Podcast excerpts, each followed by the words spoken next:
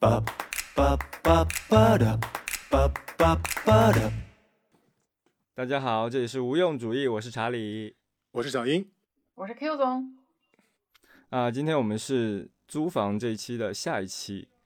我几乎自己没有合租过经历，除了第一次的租房经历是和大学和同学一起合租之后之外，其他全部都是一个人住住。所以我是很少有那种和陌生人租房的经验。实际上在开始租房之前，你们是有一个过滤和筛选的过程嘛？那相对来说，和你合作的这个室友是你比较认可的，那你们是不是会更愿意和这样的人去交朋友呢？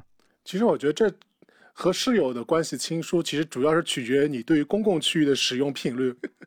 比如说，你特别喜欢瘫在沙发上看电视，或者你特别喜欢做菜，那或者是你特别喜欢蹲马桶。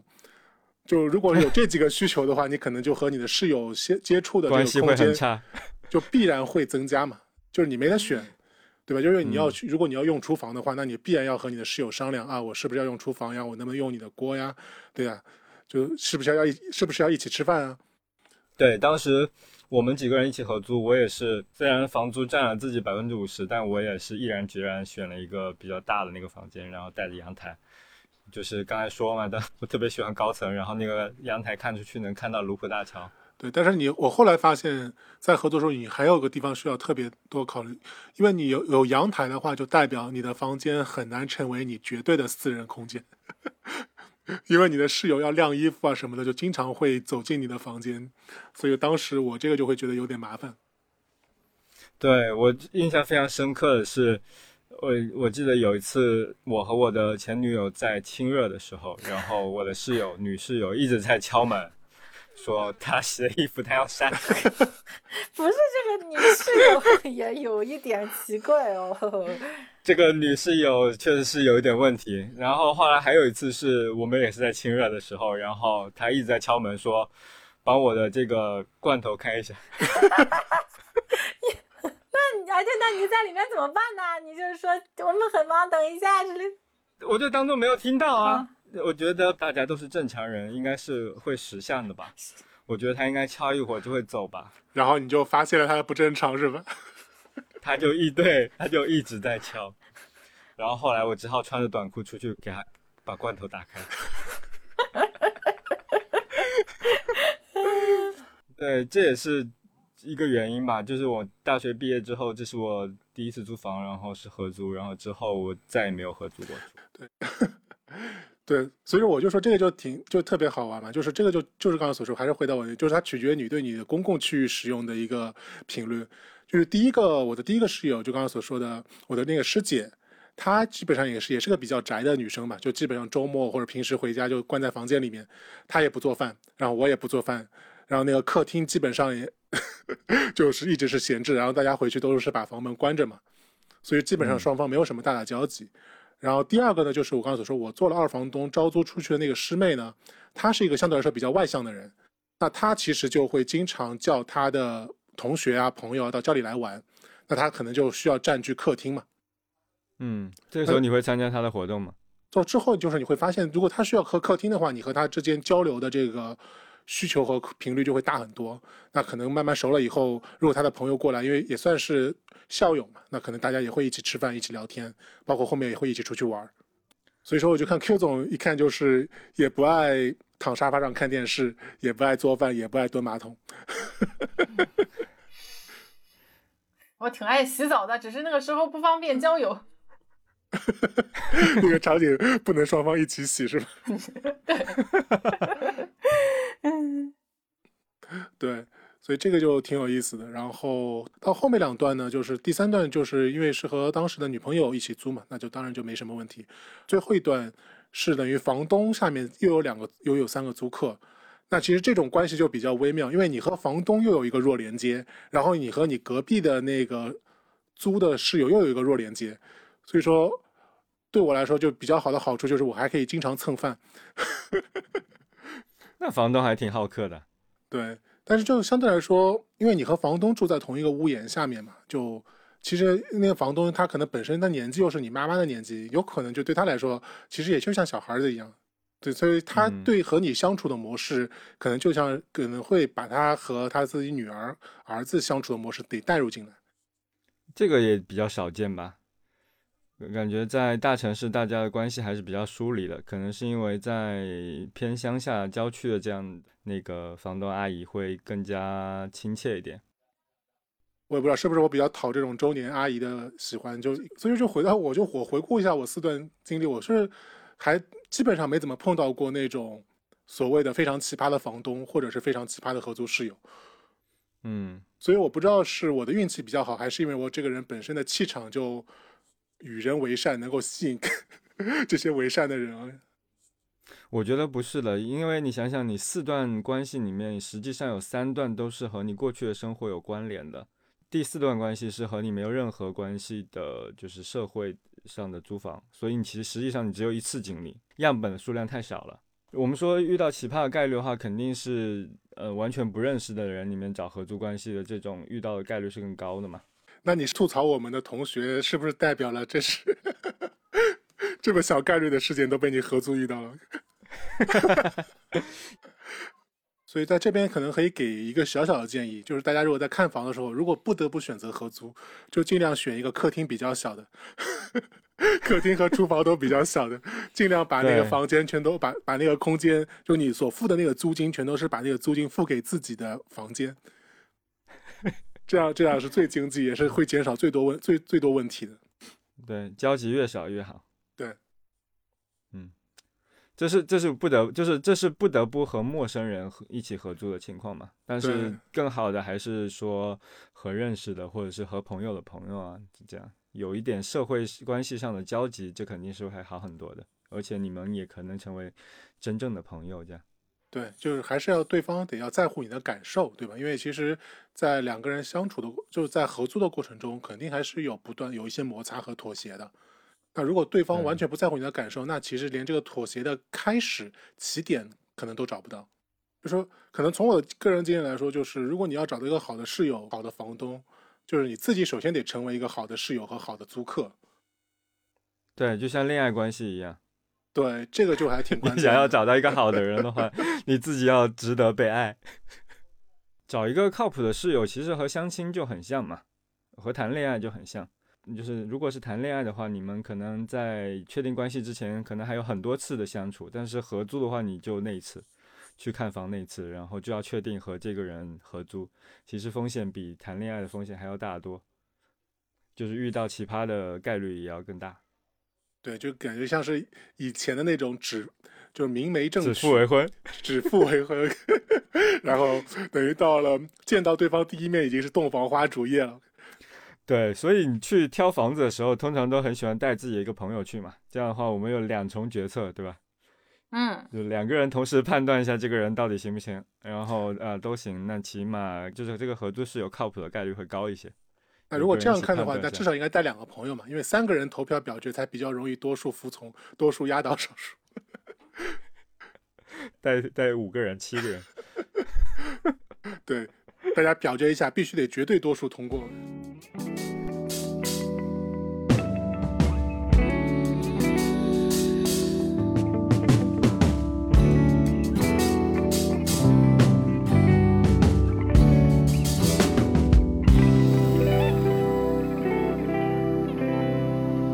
刚才我们聊了挺多，就是租房的开心的时刻嘛。我不知道你们自己租房的时候有没有有没有遇到一些糟心的事情呢？呃，忘带钥匙啦，就是需要人来开门。要要是在一个呃平常的时间还好，我有一次是呃去外地，然后回家到从机场到家都三点多了，然后发现自己没有钥匙进不去啊，然后三点多的事儿，营业的开锁师傅也不是什么好师傅。来了，开了大概一个多小时都没开开，然后最后把那个锁芯儿都给钳出来了，然后顺带还换了一个锁，就开锁费加上买锁费，然后三百块钱才进去那个屋，啊，所以，所以后来我就是把自己家钥匙都会在朋友家备份一份，会在离自己住的近的朋友家那儿再放一份钥匙。否则的话，自己一个人独居，这种忘钥匙的事情实在太多了。那时候也没有指纹锁嘛，对，我就记得有一次，我应该是两周里面三次忘带钥匙了。然后都找的找的是同一个师傅替我开的锁。师傅说你来刷单的吧。然后但那个师傅还是挺贴心的，他第三次给我打了个对折。看不下去了。哇，你怎么会？我再采访一下，你怎么能做到两个星期放第三次的？你可以留一份钥匙在开锁的时候的。就是我们这样一个人租房的人呢，通常都要有一个习惯，出门三拍，知道吧？拍钥匙、拍手机、拍钱包。就那个开 Michael Michael 再 Jackson 的那个舞是吧？要不然你就自己换个锁，是那种你必须要用钥匙才能反锁上的门。啊哦，不过这种就会忘忘记锁门对对对对，是这个很啊，忘带钥匙是一个比较常态的事情吧。其他的你们有遇到什么糟心的事情吗？比如说会担心安全啊之类这种。我记得以前零几年吧，就我们刚毕业那几年，好像有一个同学说他晚上在睡觉的时候有人闯进他家了。对，就那就那时候上海治安还是不是特别好。我们说全国都不行的，就不是光上海了。对，反正就是有一段时间吧，有一段时间治安特别差，然后他当时就一个人吓吓得半死，就是对，很恐怖哎，嗯很。嗯，对对，而且你特别是一个女生在外面租房的话，可能对这种安全的担心会更严重吧。对，一个人独居，尤其对于女生来说，的确是会有一些危险。那个 Q 总，你自己一个人住，你有没有一些恐惧的幻想啊？比如说有人破门而入啊，或者说什么着火呀、地震呐、发大水呀这种类似的。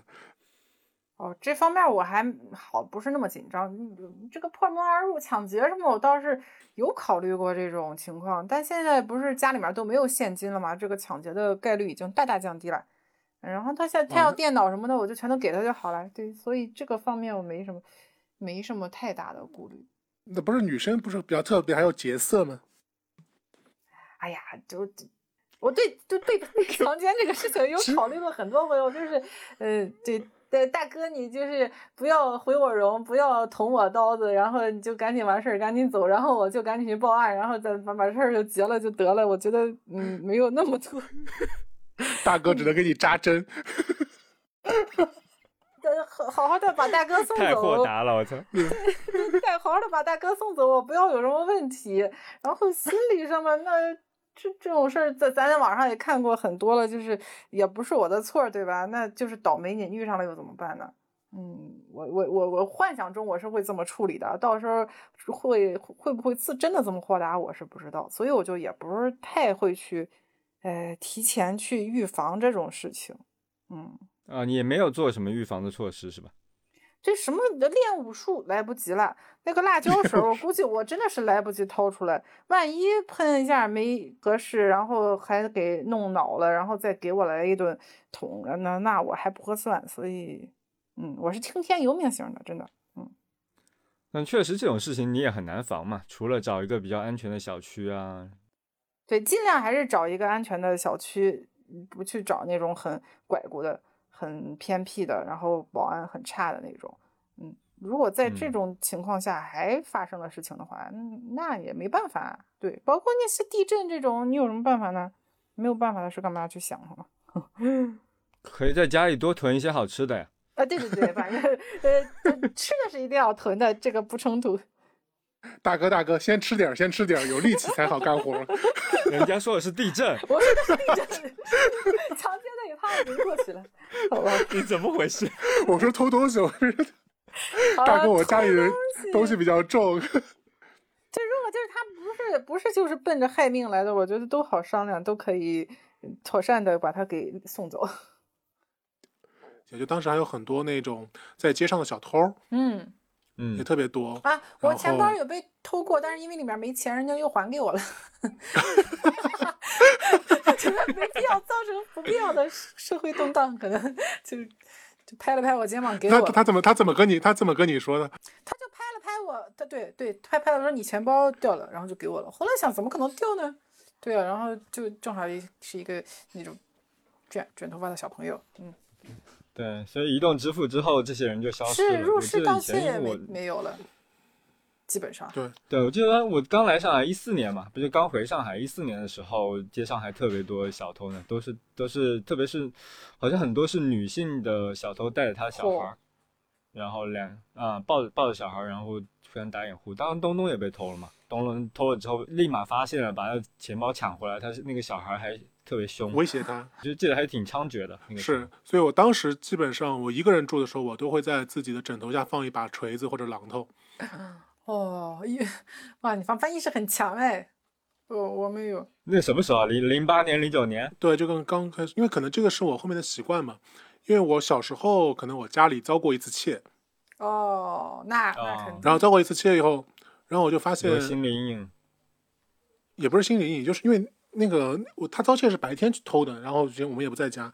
但是后来发现有一件事情挺可怕的，就是他那个那个就那个盗贼其实是在床那个床单下面藏了一把那个叫什么钳子吧，就那种剪剪你家那个防盗窗的钳子。嗯，就基本上如果真的是遇到半途有回家的话，他很可能就会拿那个钳子来行凶，就可能会直接把你那个直接把你打晕，或者是直接打死。好，哦，长得像特别大的那种剪钢筋的剪对对对是吧？对，对，所以说我当时我，所以说我后来一段时间一直就是那个会在自己的床头下面放一把那个东西防身，因为我就害怕这种小偷半夜也是拿着凶器进来，至少你床底下放个东西，心理上会安全一点。后来你就喜欢用锤子手机了是吧？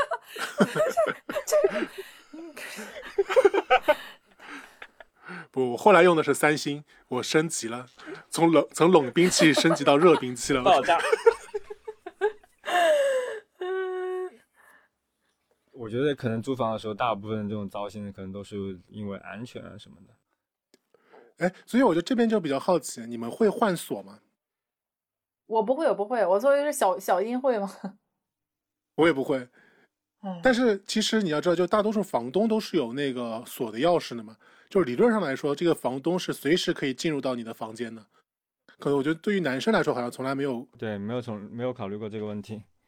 但我以前朋友好像是会换锁的，然后他们也会提前跟房东说他们会换一下锁，而且有些房东在你走之后，他也会换锁。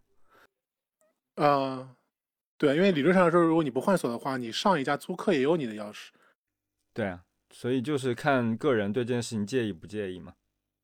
对，那那其实因为刚才所说的嘛，其实房东理论上来说，如果你不换锁的话，房东是会有你的钥匙。那你们有没有遇到过房东无缘无故的进入到你的房间呢？嗯没有，这个是很小概率的事儿吧？但是他都租房，他房子在这儿，他就求财，你得什么情况下才能引得他兽性大发？我因为我听到过故事是这样的，就是房东也不是说要什么谋财谋色了，他可能有时候就是不放心自己的房子，他可能就会没有在没有预知你、告知你的前提下，然后就自己进去那个房子看一下，看你的这个生活习惯怎么样，有没有有没有把家里保养的很完好，甚至有时候会带人去看房。呵呵，看你不用有没有每天我嫌弃洗碗房东，房东一看见房子被我造成那样，立马勒令我退租。我 跟你说 所以，对对，他要万一真进了，我也是觉得很奇怪，但我也会想办法赶紧退租啊。没有碰到过这种事儿倒是，要真有的话，然后当时一个是这个，然后另外一个就是每天晚上都会特别担心那个燃气热水器会漏煤气。这个是不是老一辈的人你是一才会有的个很容易？紧张的人，我发现。不是老一辈的人，就是哎，你们不知道，就我们以前有个同学，他的爸爸就是燃气热水器窒息死亡的。我老家是有非常多这样的情况的，所以我小时候在家洗澡，我爸妈都会让我把门给打开，对这个我知道，所以把浴室门给打开。对，就是很多人就这样就没了啊。就刚才查理说了，他每次出门得回去确认一下锁有没有锁。我是每次睡觉前得去 起床去确认一下那个煤气有没有关。嗯，呃，那个时候也没有特别好的什么煤气报煤气报警器是吧？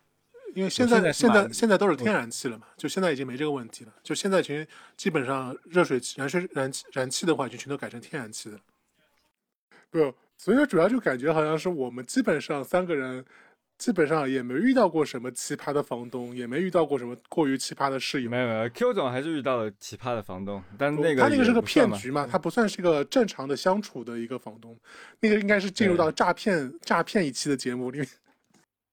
哎呀，我为什么要聊这个话题？我的经历都好无聊。我自己独居的时候，我觉得最大好处是我，我又完全控制了我的生活。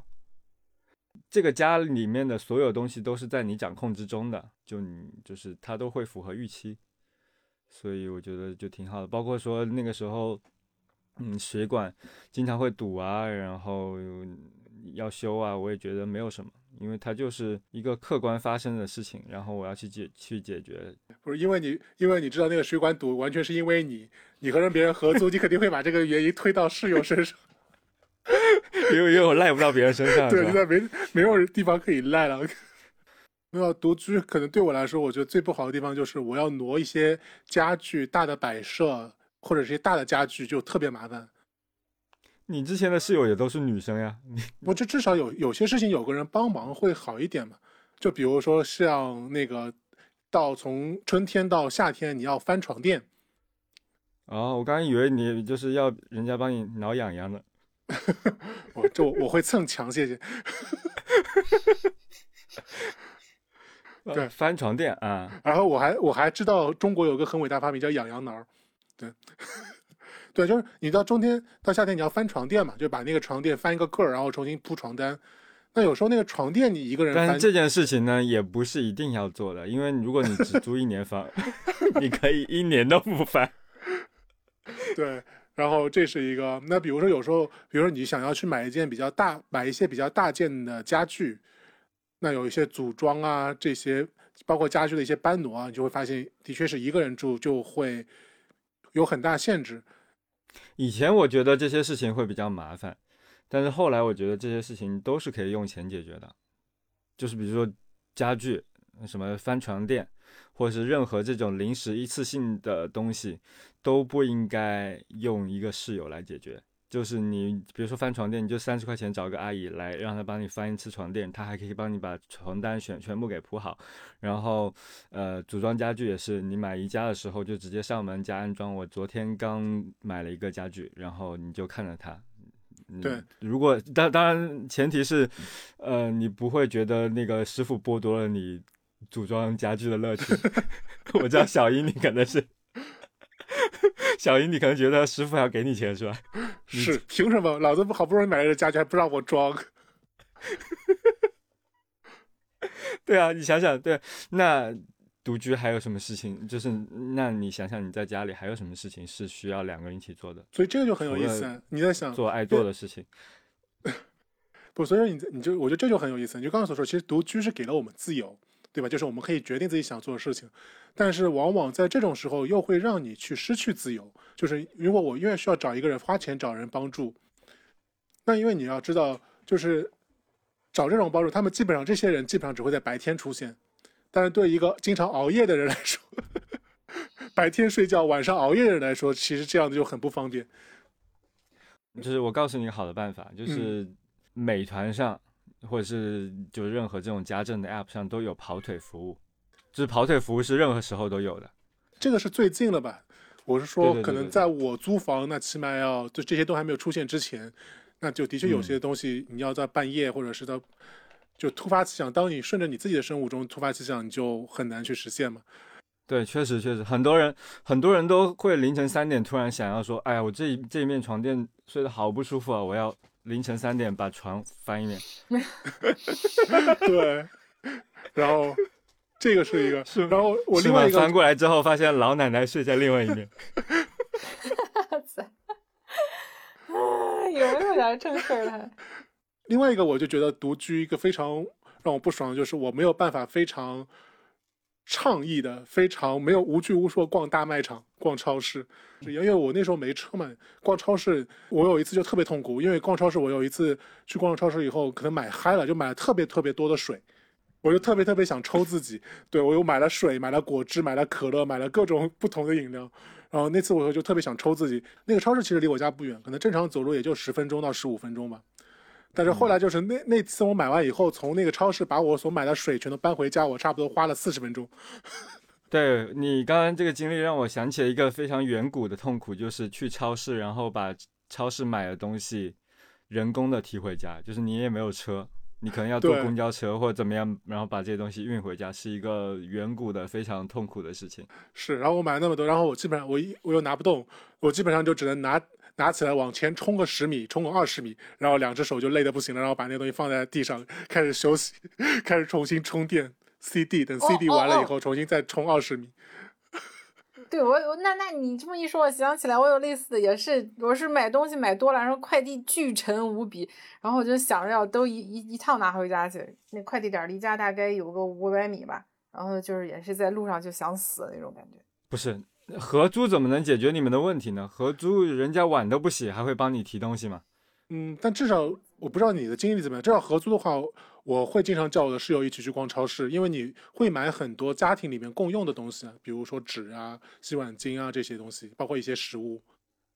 你那个室友的关系地带非常模糊啊。不逛超市怎么了？我们不是只逛那个计生用品区域，好吧，还逛其他区域的。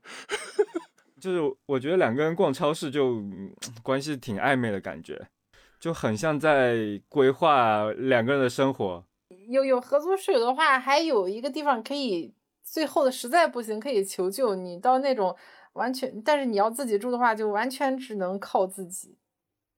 嗯，嗯，但对我来说，我觉得不是大的问题了，就是一个人住实在太爽了。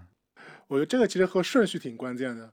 我觉得很多人可能就是这自己独居之后，他如果是先独居的话，他可能是独居之后经历了过几件这样的事情，比如说自己一个人搬非常重的东西，或者一个人在家生病没有人照顾，然后他就会突然想结婚了。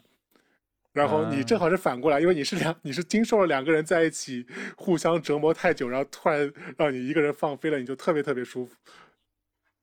对我是呃很难和人相处的人，而且呃刚才想还想到一个独居的好处，就是我是很喜欢裸体在家里走来走去的人。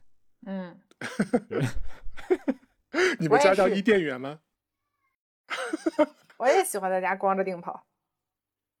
对啊，那包括说那个上厕所的时候，我要如果天气暖和的时候，我喜欢全身脱光的时候上厕所。家就是光着光着呃啥也不穿，走来走去，特别开心。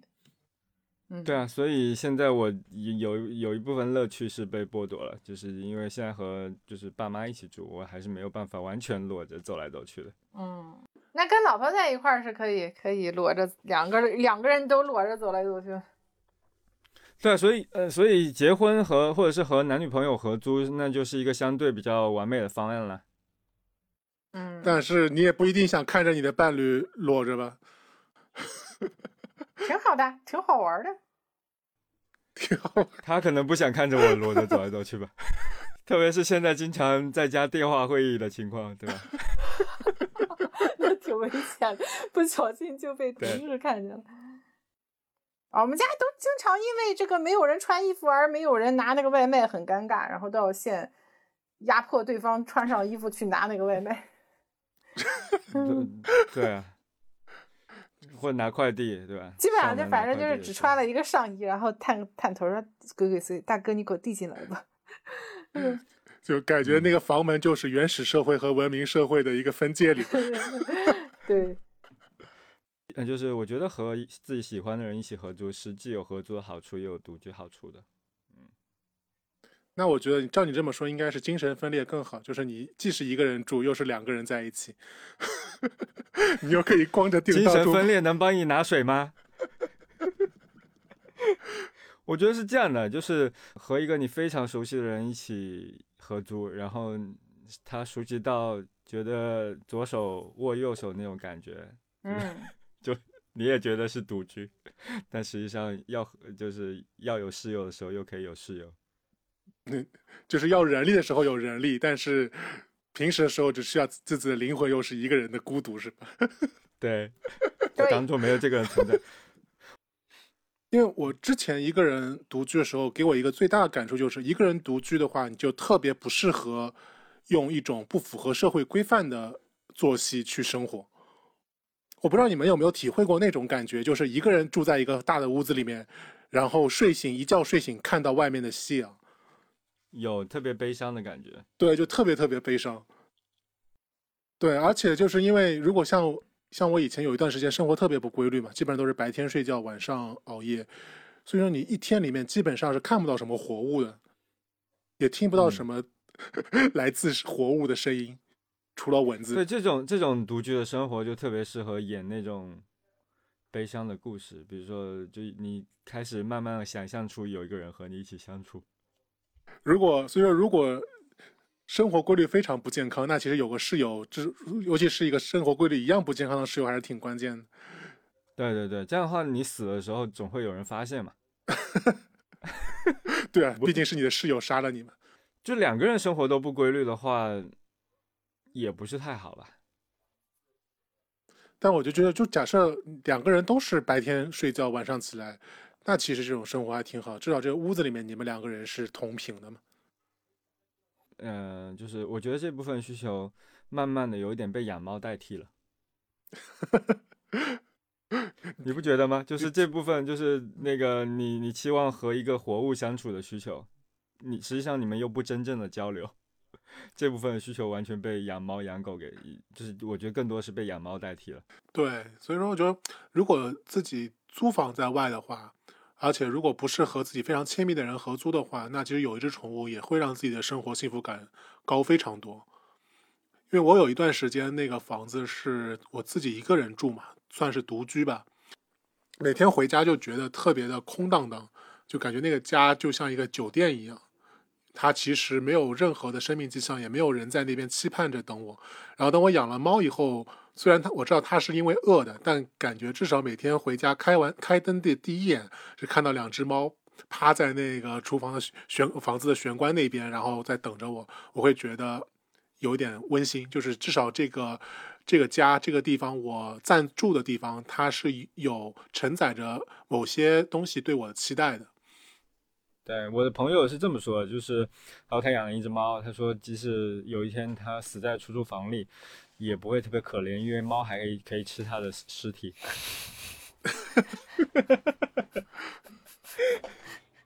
他的不可怜的定义跟别人不太一样。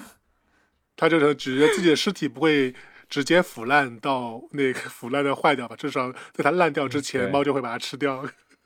嗯，就像你自己死在森林里，还可以滋养这个森林，类似这样的一个好处吧。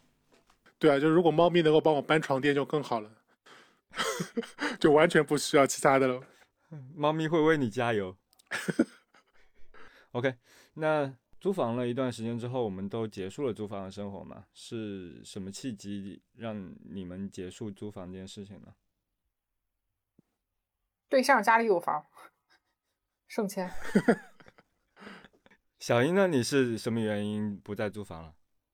我的原因可能比较奇怪一点，因为我的原因是做咨询顾问了，因为我要出差了，根本不需要房。就开始住酒店了。对，嗯所以我就在那个之前是自己一个人住房子嘛，然后后面出差了一段时间，会发现其实一年三百六十五天能够待在自己家里时间，掐指算来可能都不超过六十天。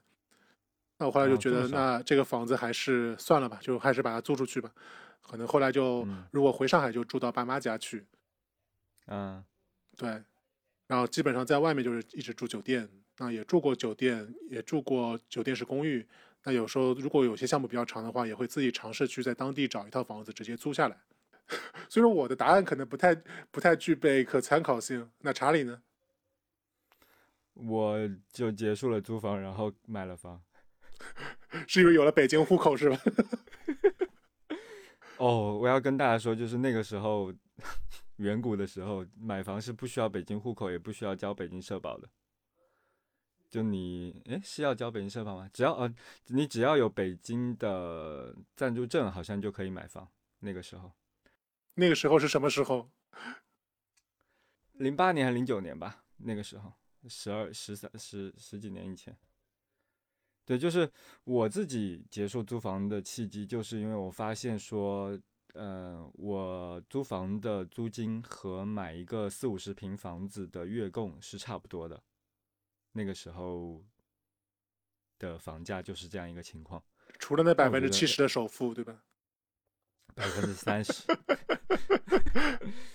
对，就所以就只要啃，就只只需要啃下老，然后剩下的负担和租房是一样的。所以我在那个时候做不租房然后买房的决定是比较容易的，我就直接不租房，然后买了一个房子。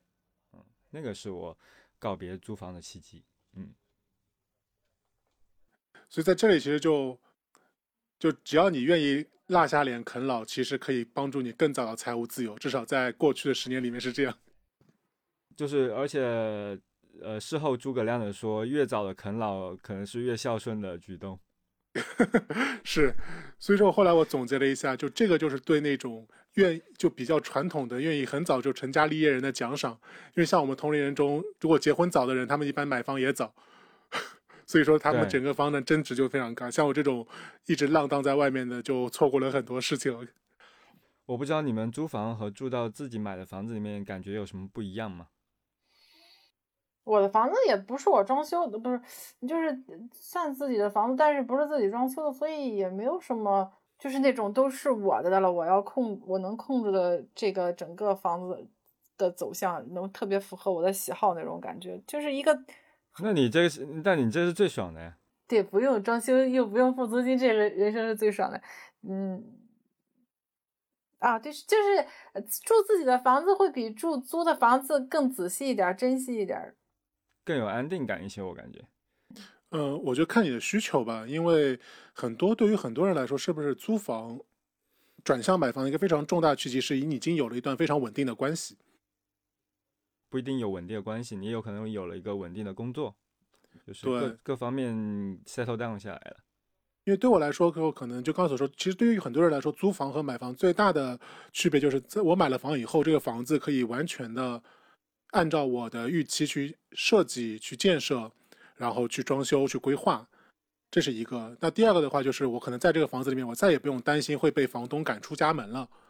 所以说，这感我对我个人的感觉就是这两个问题好像对我来说都不算是特别大的问题，因为第一个。就刚才所说，其实我对一个房间的要求很低，我只我只要一张大书桌就可以了。嗯，所以不管是租房还是买房，就感觉这个都是我自己在可控范围内可以搞定的事情。然后第二个好像，因为我之前就刚刚所说，也没有碰到过特别奇葩的房东，所以相对也还好，我觉得也没有时刻那个笼罩在那种会被时刻扫地出门的那种恐惧之中。嗯，你也没有那种啊，我终于有了一个属完全属于自己的家的那种感觉吗？因为这个可能我和你们是不是又有又有点区别？因为我本身就是上海人嘛，我又在上海嗯工作，所以说我不不论在上海住在哪里，我都觉得这是我的家。但是不是对很多漂泊在外的异乡人来说，在这里有一块小小的立足之地，其实会让你的归属感会强很多。不会，我那个放眼四海都是我的家。那你有种放眼四海，你都裸奔去啊？哎，就是上海人真的会有这种感觉吗？就是上海不管住在哪里都是我的家。因为，但即使我在上海有了房，但其实我还经常会有事儿没事儿，在周末的时候去租那个 Airbnb，可能在上海的一些啊其他的区域、其他房子去住一会儿。为什么呢？就是因为我觉得你住的不同的区域、不同的房子，你周边的那一整个小区、社区的人群构成、商业的构成，都会给你非常不同的商业体验。即使你在一个城市里面，对吧？就至少如果肯定是的。你们如果在上海住过的话，知道浦东和浦西肯定是非常不同的体验。我闵行和武武康路肯定是不同的感觉。对，所以说那就是其实你在一个城市里面也会有非常多不同的体验。那么如果是这样的话，何必一定要把自己全都固禁锢在一个物业里面呢？其实如果你有机会的话，完全可以通过租房、短租或者长租的方式去体验更多这个城市不同的一些风味。对，我觉得这个也可能是，嗯，买房给人带来的一个带来一个枷锁吧。就是，那个嗯有很多人可能买了房子之后，觉得自己花了非常多心思在买房，然后装修上，那可能就不太愿意再去租其他的房子，那这个可能就会影响他，比如说换工作，或者是嗯，就是在生活上发生其他变化的时候，他会多一个考量嘛。我房我现在房子在浦西，我是不是就不去浦东工作了？我觉得很多人都会有这样一个枷锁在身上。而且可能对于很多人来说，如果在有了自己的房子里面，可能可以放入更多自己喜欢的东西吧。因为我至少知道，我看到好多好多男生朋友、男性朋友跟我说，就他们有了自己的房子以后，他们最开心的是终于有了一个橱子或者一个柜子，可以去放自己的玩具和游戏 游戏卡带了。其实我们有时候我们认为有了房子之后，我们其实会去非常用心的装满它，我们会去把它填满它。填满的东西是什么呢？其实你想一下。无非其实就是那些什么搬不走、不方便搬走的东西，就是什么书呀、玩具呀，对吧？这些东西，其实你真正如果你去扫，你去发现，你每次搬家真正你会带走的是什么？其实其实是很少的。像我以前搬家，可能也就是一箱书、两箱衣服，再加上一箱一箱的电子产品，可能也就四个箱子就就走了。所以说，你可能要考虑那剩下的一些东西，它究竟是。给了我们更大的幸福，给了我们更大的一些快乐，还其实是在一定程度上也禁锢了我们。我觉得是都有了，就是他肯定是会会给我们更多的幸福，但是他在心理上也是会一定程度上限限制我们的自由吧。对，就像我现在现在有了房子，那我可能更愿意住在这个房子里，那可能就丧失了说在市中心去租一个房子去体验。从此就是七宝人，生死七宝人，死是七宝绯闻。对，就很很可能就失去了一个，嗯，在市中心长期生活的这样一个可能性嘛，体验嘛，包括对对，可包括说我很多朋友他们买了房子，嗯，之后，那他可能在找工作的时候，他的那个范围也更倾向于在他的房子周围，就这个我觉得是会。也不是周围了，就楼下楼下便利店应聘一下是吧？对对对，会有会有。但是不管怎么样，可能自己想要的生活，不管是租房还是买房，我觉得都是可以去体验和争取的。而且就是可能就是我在想，我们是不是要把我们的需求分开一点？就哪些其实是真的非常影响我的体验？就那些核心体验是你每天都会去经历的，比如说通勤。比如说，能不能楼下一走到楼下就有餐馆和便利店，对吧？就哪些快乐其实是非常低频的。就比如说，你一年可能会两三次把玩一下，把玩一下你放在家里的那些玩具、那些收藏品。嗯，那如果是这样的话，其实如果你可以把你的生活进行一个分层的话，其实这两部分需求，你其实是可以把它给分开的。嗯，对吧？就是你其实是可以通过租房或者更灵活的方式，去更好的保证你那部分高频的、非常核心的需求。对，对，然后另外一种方式，比如说用模拟人生的方式去满足你那部分低频的需求，对啊。所以其实我们这边，因为 Q 总你现在还是在租房吗？嗯嗯，对吧？可能是我们现在这边唯一还在租房的一个人。那你有没有考虑过，什么时候会有没有一个节点，让你决定从租房的生活那个转变到买房的生活呢？呃，我还有我在济南还有个房子，但是我感觉我这辈子不会去住了。我就是 有办法，我再卖出去。我现在，而且尽量，我可能这辈子也不会再买房子了吧，除非我巨有钱那种啊，买买了房子完全不心疼，就是全款买一房子就得了，就那种。嗯，否则应该就不会再买房子了，也没有什么对自住自己的房子也没有很大的需求，而且对于现在就是。租房的过程中，就是储存的那些东西，我就以后要越来越精简，就是最好能想走就走，带着东西，带着我的猫，然后就走了那种。嗯，因为我觉得还有很多城市，或者是这个城市里面还有很多不同的地区，我想去体验一下。买房子的话，住自己的房子，我这种可能性就降低很多了。你环顾一下四周，如果你现在搬家的话，你需要多少个箱子？还是他妈的需要好几十个箱子，所以我希望他就，对，但但但是就是以后不是有那种整体打包搬家的服务嘛？就是我要在下以后就一定要用这种服务，但同时也是需要精简一下，把那些没用的东西都给精简掉。嗯，在可能在以后的搬家过程中，把这些东西就一趟一趟就扔掉了。哎，我发现真的是没有没有兴趣爱好，就真的很搬家就很方便。对呀、我就很羡慕那种一个箱子就搬了家的人。对，嗯因为我见过那种特别，比如说特别喜欢烹饪的，他那个光是锅就有十几口，吓死人！那刀还有好多把呢，菜 板对，更别说各种零七七八八的调料呀、瓶瓶罐罐呀、碟子呀。对我就是这种那种。你不要有实体的那种爱好。如果你是喜欢打 PS 五，你就只要搬 PS 五，那些游戏都在云里。嗯，对，就千万不要养成实体的兴趣爱好，实体兴趣爱好就造成了你必须得买个房子，并且把它给装修好。那反正我也选择带着走。我你知道，反正就是多打几箱带着走吧。我觉得能去体会体验不同的地方的生活，那个特别有吸引力。嗯，对，这是我对买房和租房的这个想法。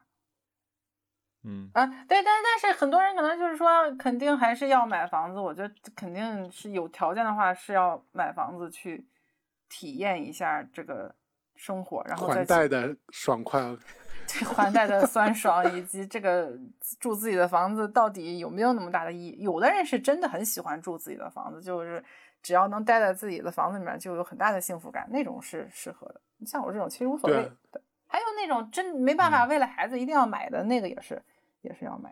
嗯就是有兴趣爱好吧。因为我还见过那种特别爱养花养鱼的啊，那种嗯他也必须得有个自己的房子，必须要么有个大露台，要么有个大院子，就打嗯扮的特别特别的精心打扮。对对，嗯有那种那种在家里面就简直是特别如鱼得水的，我是不行的那种，对无所谓。我说 所以反过来就是说，没有文化的人不买房是吧？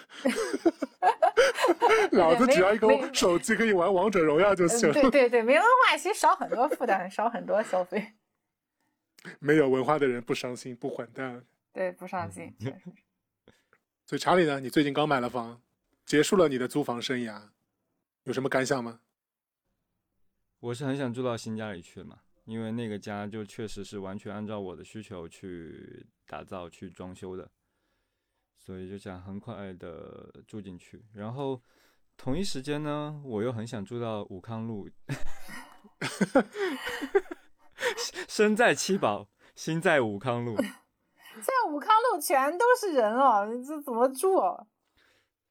没有，那武康路你还是可以找到一个安静的地方去住去住的了。不用，其实不用武康路了，上海有很多这种老不是愚园。路那边应该也大可以吧？对吧？对，愚园路也挺老。法租界总是有很多地方可以住的。对嗯另外一方面，我又想要真正的去住在市中心，因为实际上我在上海待了这么多年，我一直 要么是住在西北角，要么是住在东南角，从来没有住到中环以内过。就是甚至就是我我还是挺想体验一下那种嗯上海那种市井生活的吧，但是这个可能就。嗯，也不是那么急，因为总会总总归还是会有机会的嘛。那嗯现在就是先嗯，先先保证好现在的这个生活的呃舒舒适，然后因为还有小孩儿嘛，小孩儿上学的这些问题，现实的问题，先给呃满足了，然后之后再说我们怎么样去享受一下这个上海的资本主义生活。嗯，啊，说不定还可以租到一个带阳台的，然后被那个游客围观拍下来，然后发到抖音上。不穿衣服的呢，对，你会再次失去不穿衣服的乐趣。武康路六鸟那你红了，你真会不会发到抖音上，然后用一个 hashtag 就是武康路六鸟男？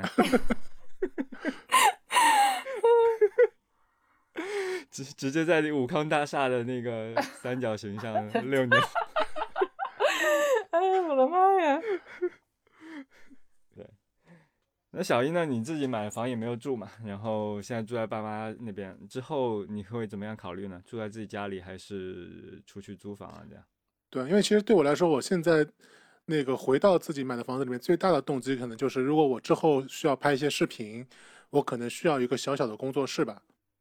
嗯，然后所以说我就感觉还是需要有一个房子去收纳和布置这些硬件设施。你是打算住回自己买的那个房子了是吧？嗯，对，有这个计划吧。而且包括可能我现在开始健身了嘛，我现在我也不特我也特别不喜欢去健身房，所以说我也嗯需要有一些空间能够放下我买的那些各种健身器械了。你这个家就很难搬了呀。所以对啊，所以就必，所以就必须得自己买房了呀，就只能住自己的房，就不搬了呀。对，嗯，那你会不会有像我一样，就是想要体验一下各地方的生活的这种愿望呢？有啊不是跟你说过 Airbnb 的这 Airbnb 就可以体方法现了呀对？很推荐啊。就 Airbnb 的话，你们可以去找一下上海的这种老房子，周末去住个两天，非常不错。嗯我我可以推荐两个我住过感觉非常好的，一个是南京西路上的静安别墅，嗯那个就是那个别墅本身是非常幽静的，它但是你往前一走，走出那个弄堂，它就是南京西路非常繁华的梅龙镇啊，然后恒隆啊，然后是让人会觉得非常非常的那个奇妙的一种感受。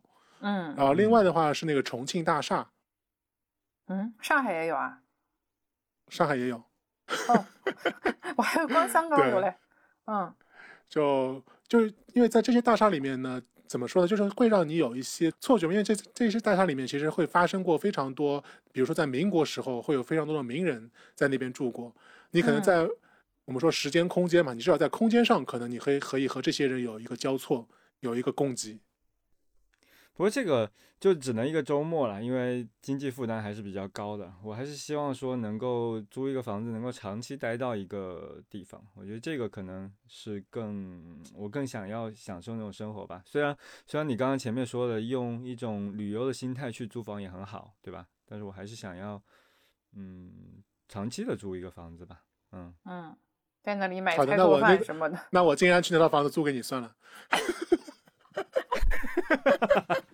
我才不要嘞，那是其实是闸北区。对对，静安哪里？你说清楚。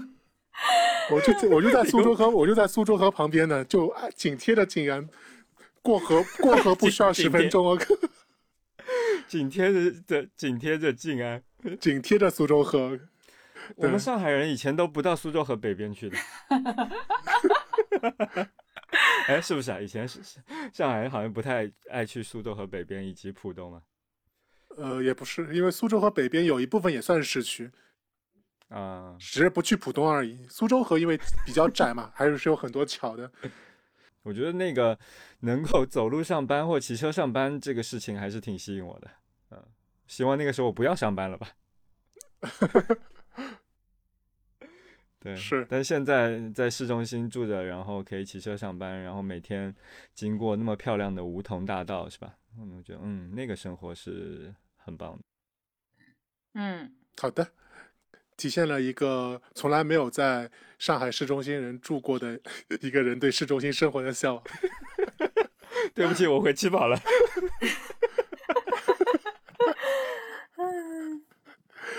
嗯，好吧，那我觉得今天就聊聊差不多，聊这样。嗯，不管是租房也好，还是买房也好，实际上就是体现了你想要选择什么样的生活嘛，对吧？嗯，就是希望大家都能够选择自己喜欢的生活，然后能够过上自己心仪的那种生活吧。嗯嗯，好，那这期节目就到这里，大家拜拜。拜拜。拜拜。